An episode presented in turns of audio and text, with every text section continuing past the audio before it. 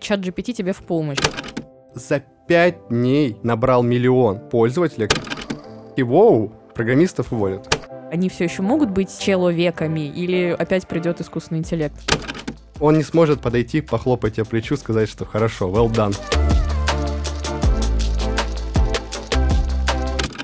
Вы слушаете новый выпуск подкаста «Ворона желает знать», и сегодня мы, можно сказать, обсуждаем восстание машин. Поговорим о нашумевшем чат GPT, сможет ли он заменить человека в некоторых сферах, какие компании уже внедряют этот сервис в работу и как при этом обеспечить безопасность данных пользователей. А еще в этом выпуске мы немножечко помучаем чат GPT, куда без этого, собственно, и зададим ему несколько таких коварных вопросов. А меня зовут Анастасия, я редактор социальных медиа Вышки. Разбираться во всех тонкостях искусственного интеллекта сегодня я буду вместе с Яном Чекнизовым. Э, Ян бэкэнд техлит в Альфа-банке и, можно сказать, такой евангелист, проповедник нейросетей, который несет искусственный интеллект э, в массы. Ян, привет. Да, всем привет. А, ну и давай, наверное, начнем так по порядку. Понятно, что уже многие слышали про чат GPT, но мы все-таки ликбез обязаны устроить в нашем подкасте. Что такое чат GPT простыми словами? На самом деле GPT — это сама технология, да, с помощью которой э, построены это все, эти все нейросети. А нас же интересует, что э, для нас чат GPT стал не технологией, а таким словом нарицательным для всех текстовых ботов э, в интернете, как мы видим. Их огромное количество, им огромное множество. У нас занимаются этим и наши российские компании, и зарубежные. Но важно понять сам а, контекст, саму пользу, которую они приносят. И, наверное, обращаясь к твоему вопросу, да, то все текстовые чат-боты можно назвать GPT-моделью. Так, но тогда почему именно чат GPT взорвал э, сеть, да, и почему мы на нем начали говорить, если уже разные варианты искусственного интеллекта были? А, тут надо понимать контекст, да. Раньше, чтобы обработать изображение, обработать определенный текст, а, узнать, какой он там позитивный или негативный, нужна была бы одна нейросеть. Для того, чтобы узнать, там, есть ли какие-то запрещенные темы для этого, нужна другая нейросеть. А чат GPT привнес то, что он из коробки под собой умеет делать все эти операции, содержит огромное количество параметров, так меряются нейросети сейчас, да, по параметрам, и э, предоставлял интерфейс, который как бы в режиме реального времени тебе отвечал, как будто кто-то на обратной стороне тебе прям вот ручками вбивает сообщение. Но фактически это просто так, так работает э, сама нейросеть. И, наверное, совокупность этих факторов плюс то, что все же он э, продукт от Microsoft, условно, да, угу. то есть Microsoft инвестировали кучу денег. Э, и Мы об этом, кстати, поговорим еще сегодня. Да, и он э, за пять дней набрал миллион пользователей активно. Чтобы вы понимали, э, для контекста, э, там дальше 100 миллионов, 100 миллионов он э, за месяц, за два месяца набрал 100 миллионов пользователей. Чтобы вы понимали, ТикТоку, ближайшему конкуренту по количеству пользователей, потребовался почти год, чтобы набрать такую аудиторию. А, и тут мы плавно возвращаемся к тому, а почему? Ну, собственно, такая большая аудитория. Потому что функции и вау-эффект, который предоставляет нейросеть прямо уже из коробки, а, ну вот, заслуживают такое количество активных пользователей. Но, опять же, возвращаясь к тому, что это все было и раньше, но собрано в одном месте, выстрелило только у ChatGPT и OpenAI. Угу. Ну, кстати, вот OpenAI, да, если мы чуть-чуть про них поговорим, как они появились, насколько они давно существуют на рынке. Так, насколько давно они появились? Это в районе трех лет или четырех. А, тогда mm. они собирали наверное, даже больше, наверное, пяти лет. Э, по-моему, с 17 -го года насчитывает их история. Я не подготовился, надо было подготовиться. Мы сейчас в режиме реального времени спросим у еще одного искусственного интеллекта, к которому мы привыкли, это все-таки Google. Давайте. Так. Да, суть в том, что они появились, да, они пособирали денег, у них было несколько раундов э, сбора инвестиций. И у них было нацелено то, что создавать свои GPT-модели. Наверное, а, все помнят этот бум 2019 года, когда пришел, а, все говорили, что все, программисты будут больше не нужны. 2019 год, GitHub Copilot, нейросеть, которая позволяет дописывать код за тебя. Угу. И в тот момент все такие, вау, программистов уволят. Как видно, какой сейчас год, 23-й, пока никого не уволили. Но мысль-то осталась, что был продукт, который уже способен был выполнять огромное количество операций, но он был не настолько крутым, как это произошло с чат GPT. Кстати, вот проверила, да, информацию Google в помощь. 11 декабря 2015 года основание 2015, да, почти. 7 лет, больше 7, угу. уже 8 лет получается.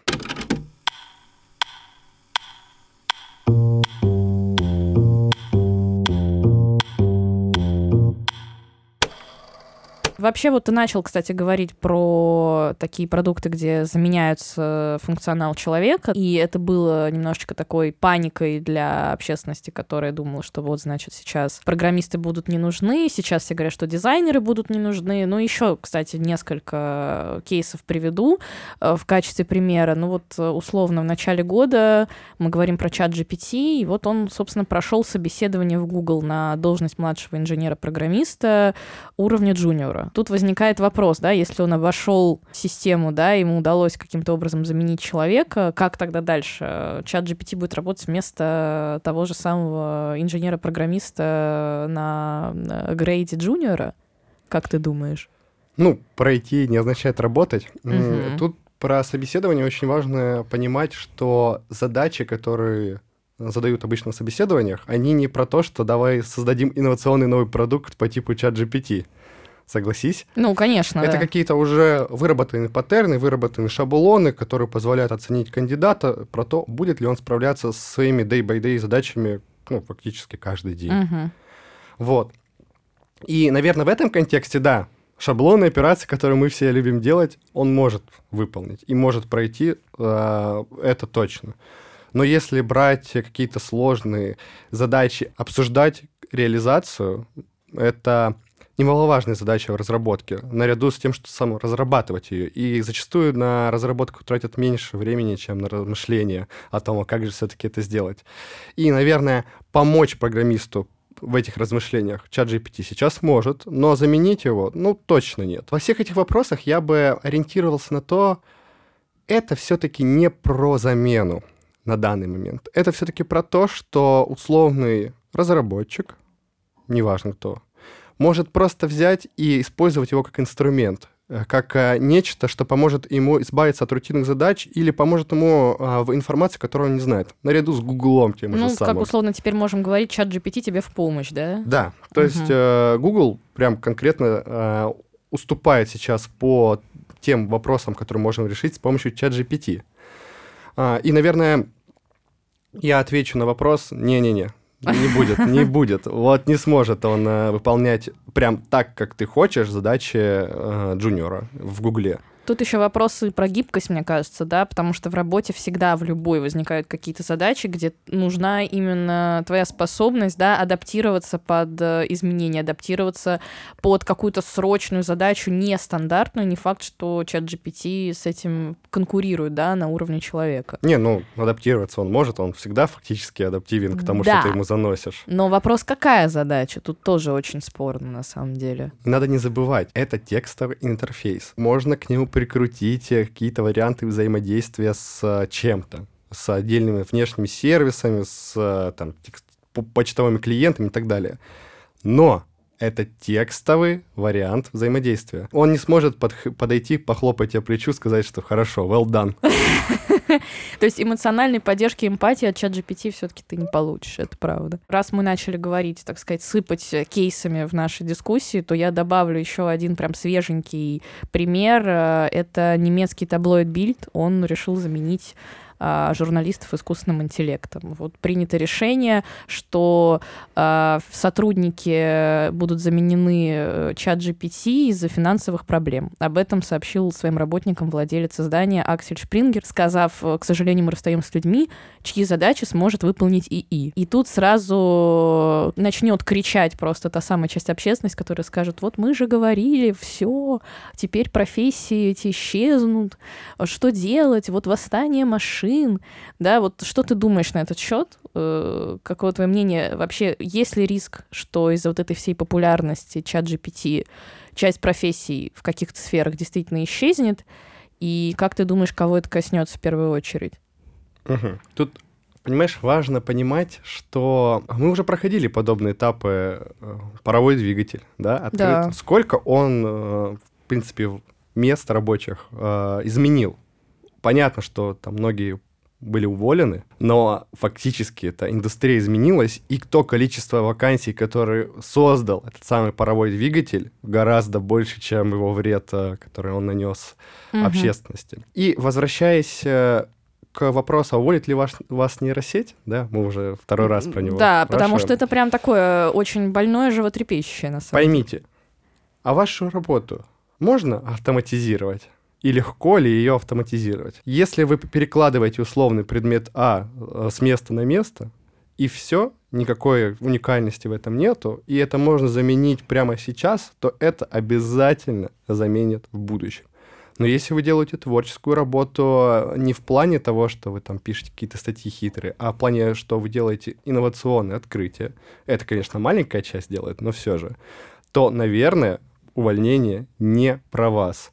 И все еще непонятно такой момент. Мы говорим про то, что уволит чат GPT, нас не уволит чат GPT, но мы упускаем такую вещь, что каждой компании они содержат груз э, вот этот вот э, историчес, историчности, который уже присутствует в них. У них есть старые какие-то продукты, которые они создают и, и поддерживают. У них есть э, определенный человек, который сидит там за определенным э, столиком с определенной лампой, допустим. И, и да. да, и ты должен знать кто он, чтобы решить твою важную задачу. И все вот эти вот, а, весь этот контекст не так легко и просто загрузить в чат GPT, чтобы он, чтобы он выдавал вам а, магические ответы на все ваши вопросы. Безусловно, можно. Но продукта пока сейчас такого не существует.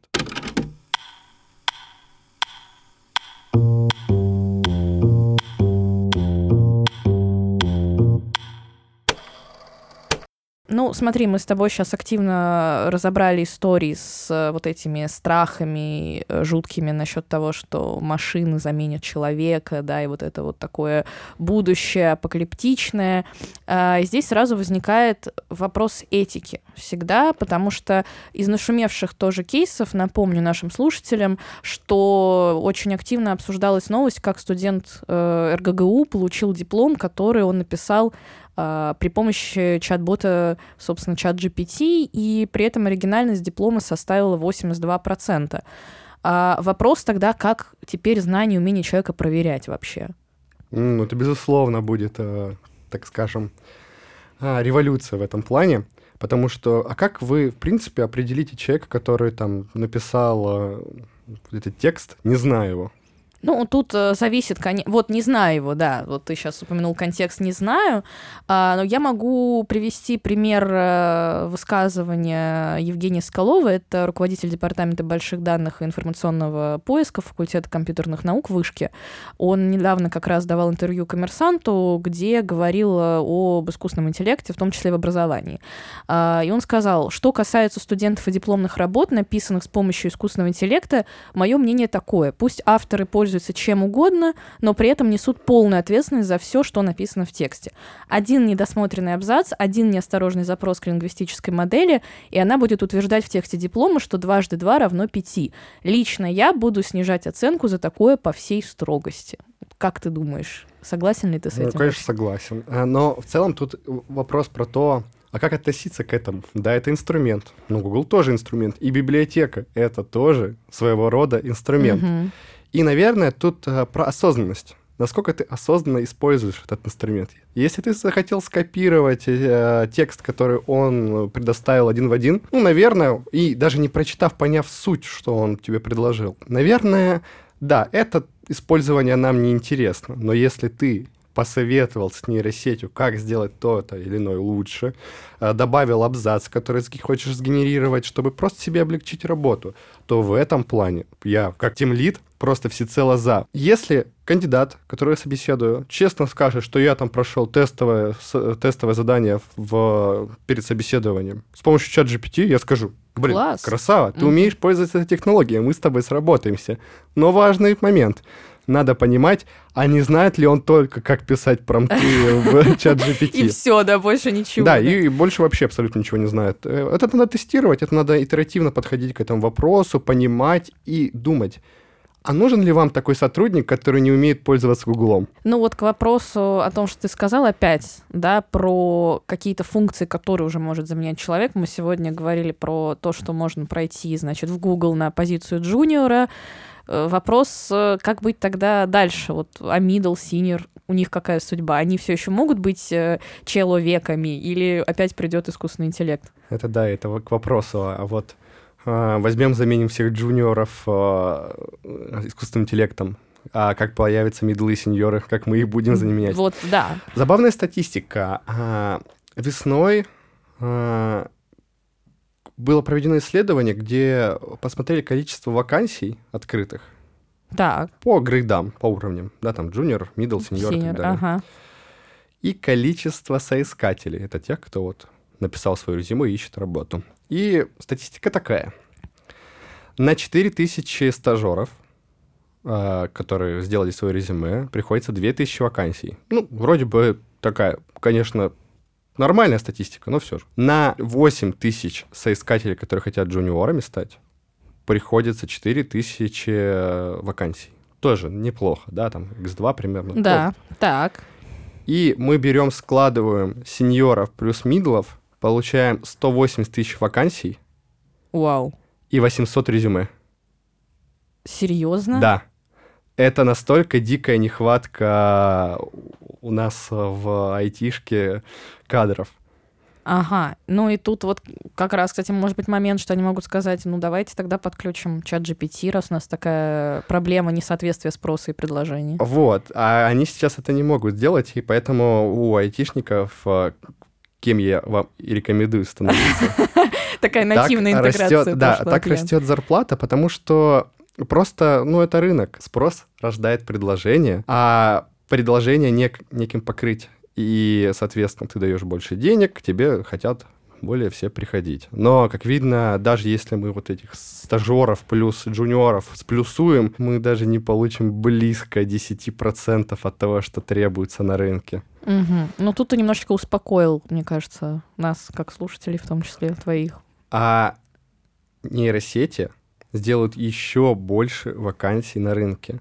Потому что сейчас э, чуть ли не каждый ленивый пытается построить, э, особенно там, где в Америке, где венчурные фонды супер развиты, а, стартапчик, который будет брать э, условный чат GPT API, работу, да. ну, чат GPT API и там писать какой-нибудь шаблон крутой, и у него все будет работать. Посмотрите, многие продукты, которые сейчас продаются под видом новых инновационных, по факту под собой содержат, во-первых, чат GPT, и во-вторых, они еще берут X2 от цены подписки на него. Ставят да, кстати. И, ага. э, и выдают это за свой контент. Но по факту во многие компании сейчас внедряется в том или ином виде э, искусственный интеллект. Э, тот же Notion. А, если вы пользуетесь, наверное, да. зрители по-любому, слушатели, которые... До зрителей пока в нашем подкасте не дошло, но слушатели а, точно есть, да. Слушатели, которые сейчас а, нас слушают, они наверняка пользуются Notion. И раньше ж не было там никаких искусственных интеллектов вот этих ваших, там ничего такого не в было. В этих ваших интернетах, да. Да. А внедрили, добавили, строят новые продукты, и в целом хорошо себя слуш... э, чувствуют в этом плане. А я к чему это говорю? То, что фактически в любой продукт можно добавить в каком-то месте искусственный интеллект, чтобы он либо облегчал, либо делал что-то за тебя. Просто нужно понять, куда и как добавить. И, наверное, вот эта профессия в будущем будет очень хорошо востребована. Это такой специалист по внедрению GPT. Mm-hmm.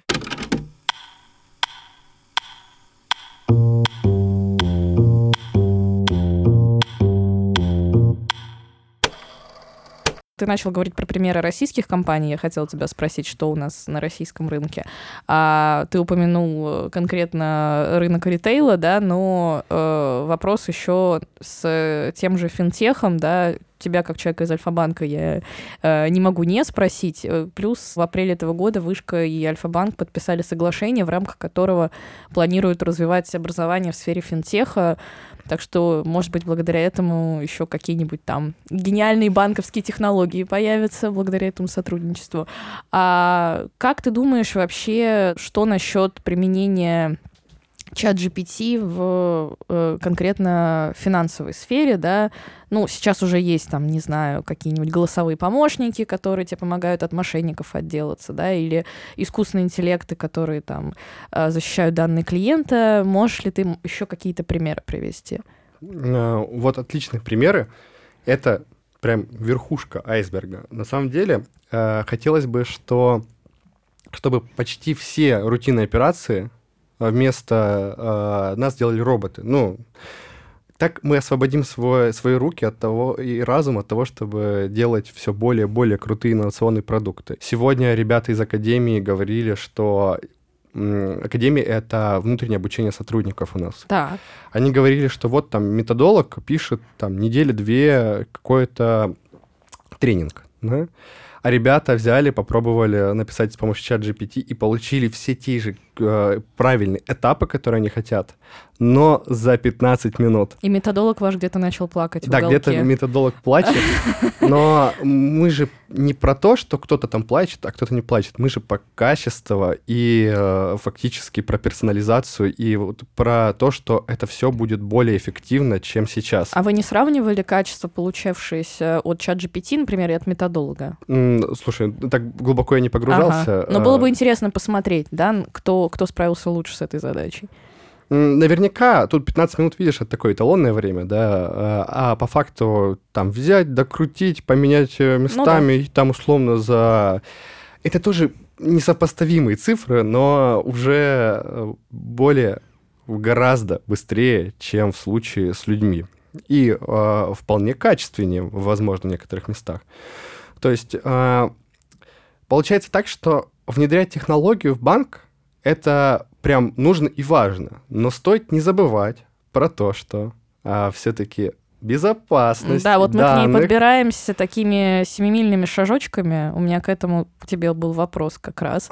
Упомяну один факт от того же чат GPT, да, что 20 марта OpenAI была вынуждена временно отключить а, сервис из-за утечки данных. И вот если мы говорим про финансовые технологии, где это особенно важно, да, где хранятся данные клиентов, как там это все действие обезопасить, чтобы не получилось так, что да, вот мы молодцы, мы внедрили эти технологии, а в итоге привет утечки данных.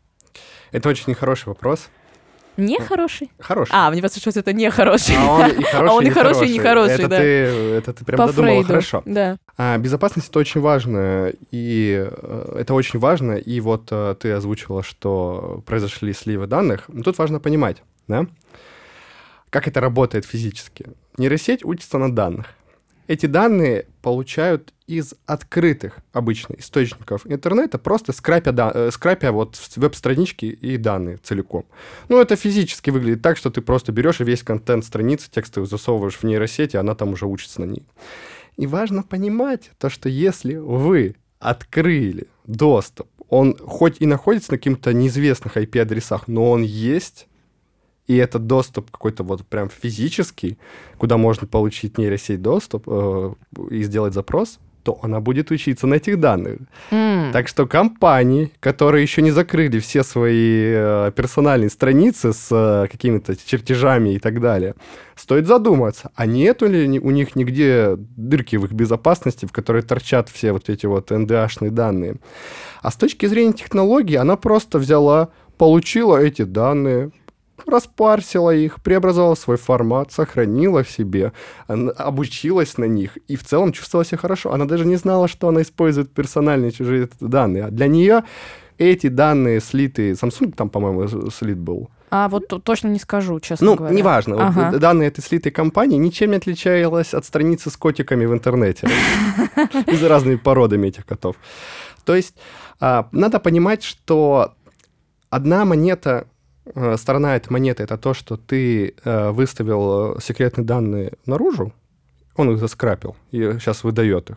А другая сторона этой монеты это то, что ты передаешь данные в нейросеть, а ты передаешь персональные данные. Да. И, допустим, персональные данные пользователя. И вот этот вот, вот вопрос. Вопрос безопасности, он очень стоит э, остро, поскольку многие злоумышленники начали пользоваться чат GPT для того, чтобы персонализировать свои э, скам эти угу. механики методологии.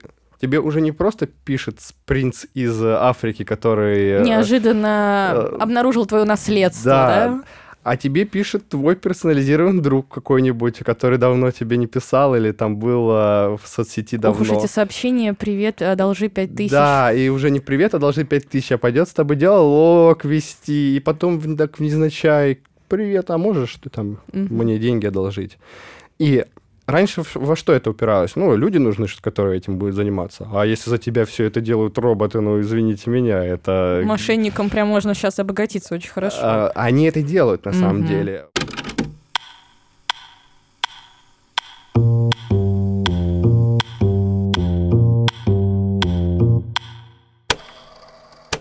Так, ну и, собственно, в конце, как мы обещали, небольшая история про то, чтобы помучить чат GPT. Мы уже упоминали сегодня в выпуске, что у вас где-то плачет один методолог.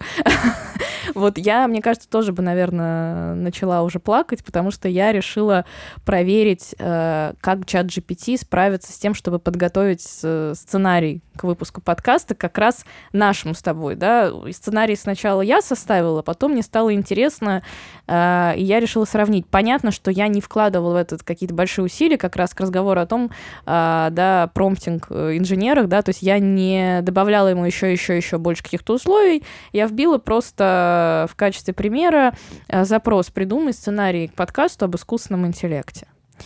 А, значит, он мне, во-первых, дал слова ведущего, он сказал «Добрый день, дорогие слушатели. Сегодня мы поговорим об одной из самых актуальных тем нашего времени — искусственном интеллекте». Да, ну какие-то шуточки, конечно, он э, не прописывает, понятно, но, может быть, я не знаю, если его попросить добавить что-нибудь. Ну, очень плохо будет получаться. Да, к разговору о все-таки о том, что не сможет он заменить человека. А, мне нравится, что он придумал мне гостя. Я его не просила об этом, а, потому что подкасты же разные есть. Может быть, это был бы просто мой монолог. Но он мне придумал гостя. А, гость, а, привет, меня зовут Алексей. Выдал мне имя сам.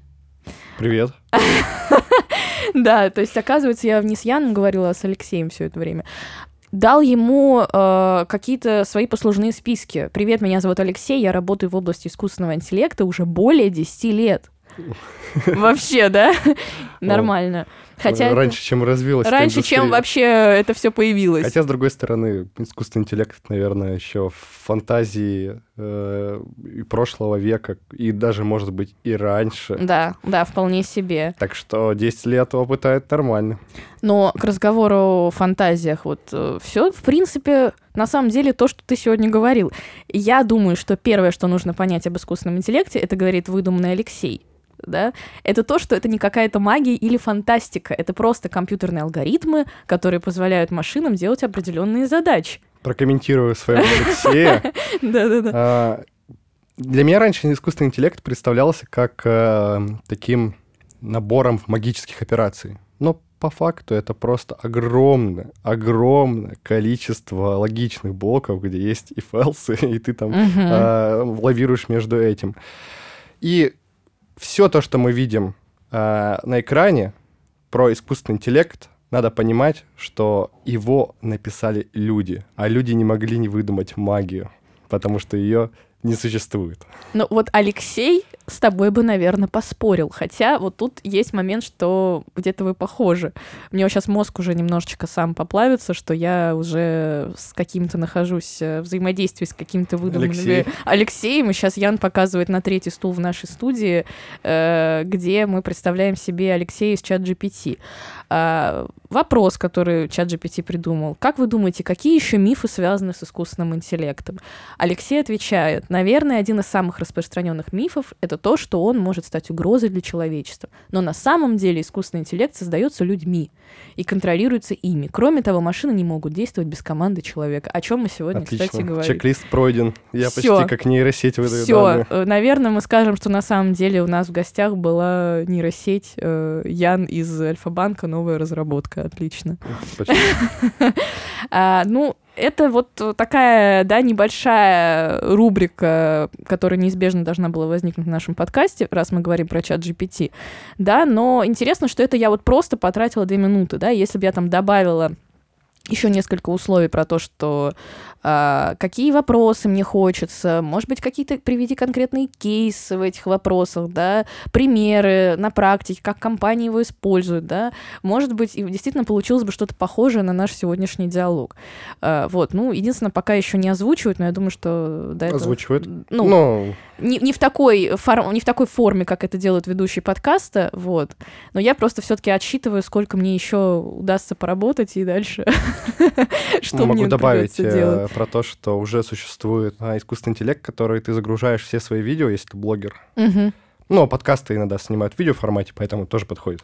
мгм. И он может э, на определенное количество видеоматериала, чтобы воссоздать твою цифровую копию и за тебя снимать контент. О, господи.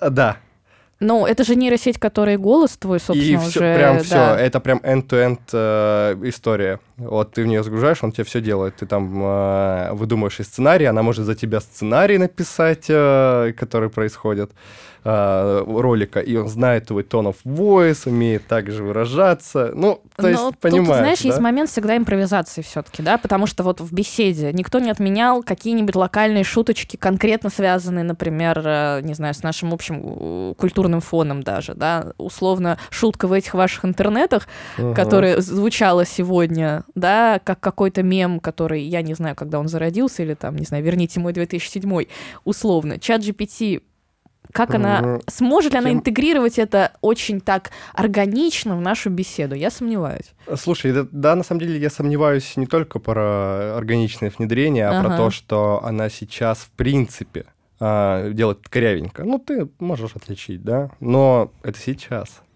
Да, и такая у тебя го- ухмылочка зловещая. Ну, просто, ну, физически. В Мгм. 2019 году Копилот все высмеяли, типа, а что это такое? Ну, Мгм. типа, как это, ну, зачем это вообще нужно? Оно же не работает нормально. И я высмеивал его в своем докладе на G-Point. э, Я ну, показывал, что он вообще не способен делать даже самые легкие операции. Но сейчас 4 года прошло. Э, Copilot был построен на GPT-3, а сейчас он построен на GPT-4. Четыре, да. X, который. И сейчас уже не смешно. И поэтому мы смеемся, да, так очень нервно. Мы нервно смеемся. нам очень нервно, да.